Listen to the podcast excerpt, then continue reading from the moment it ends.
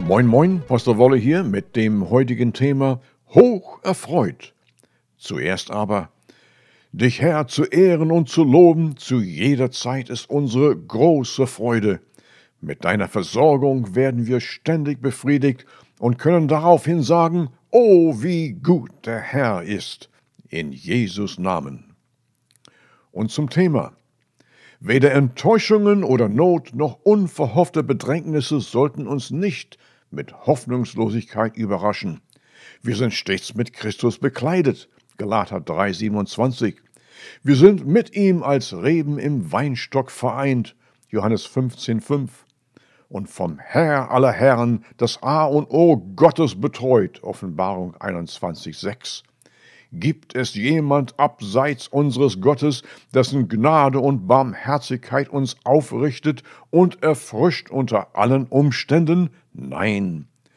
Er ist unser gewaltiger Felsen, unsere sichere Festung, unser starker Erretter, unser Gott, unser Schild und starker Helfer, die Burg auf unbezwingbarer Höhe. Psalm 18,3. Nur Gott ist fähig, uns beizustehen, uns Frieden zu bieten, der nirgendwo anders erreichbar ist. Wenn alles zusammenfällt, wenn Enttäuschungen wie gewaltige Wellen über uns hinwegrollen wollen, erheben wir unsere Stimme mit Gewissheit und schallendem Halleluja. Psalm 40 lautet, Zu jeder Notzeit neigte er sich zu mir, denn er hörte mein Ächzen, er zog mich heraus aus der Grube des Unheils, aus dem schlammigen Sumpf und stellte meine Füße auf Felsengrund und verlieh meinen Schritten Festigkeit. Er legte ein neues Lied mir in den Mund, einen Lobgesang zu unserem Gott. Psalm 40, Vers 2 bis 4. Schaut hoffnungsvoll hinauf zum Thron Gottes, nennt eure sumpfige Situation überwunden, denn Gott allein der das Weltall erschuf, ist unsere Stärke.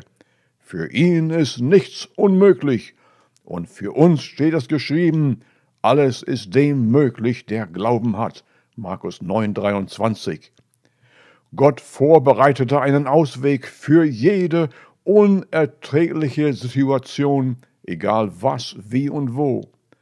Wenn Gedanken wie Bienen umherbrausen und kein klarer Ausweg ersichtlich ist, zu solcher Zeit bleibt sein Wort unser sicherer Zufluchtsort.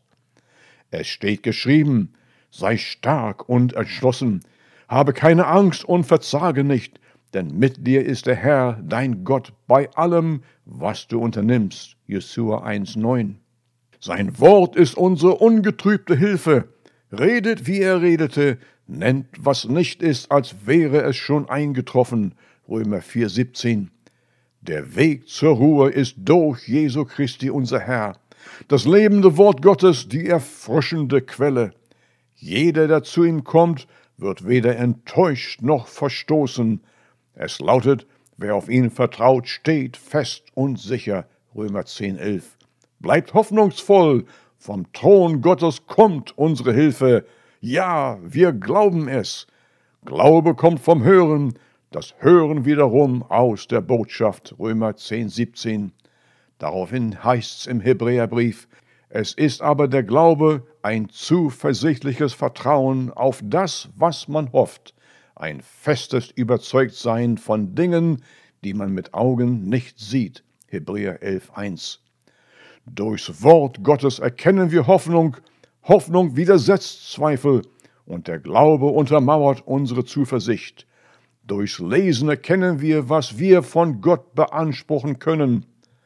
Paulus schrieb der Ephesergemeinde, lasst euch vom Geist Gottes erfüllen, so dass ihr zueinander mit Psalmen, Lobgesängen und geistlichen Liedern redet und zum Herrn in eurem Herzen singt und spielt und sagt Gott dem Vater allezeit Dank für alles im Namen unseres Herrn Jesus Christus.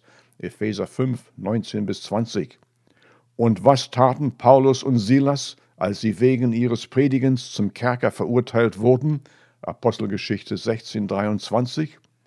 Bei Mitternacht beteten sie und priesen Gott in Lobliedern, Da entstand plötzlich ein starkes Erdbeben, so dass die Grundmauern des Gefängnisses erbebten, und sofort sprangen Türen auf, und allen fielen die Fesseln von selbst ab. Vers 25 bis 26.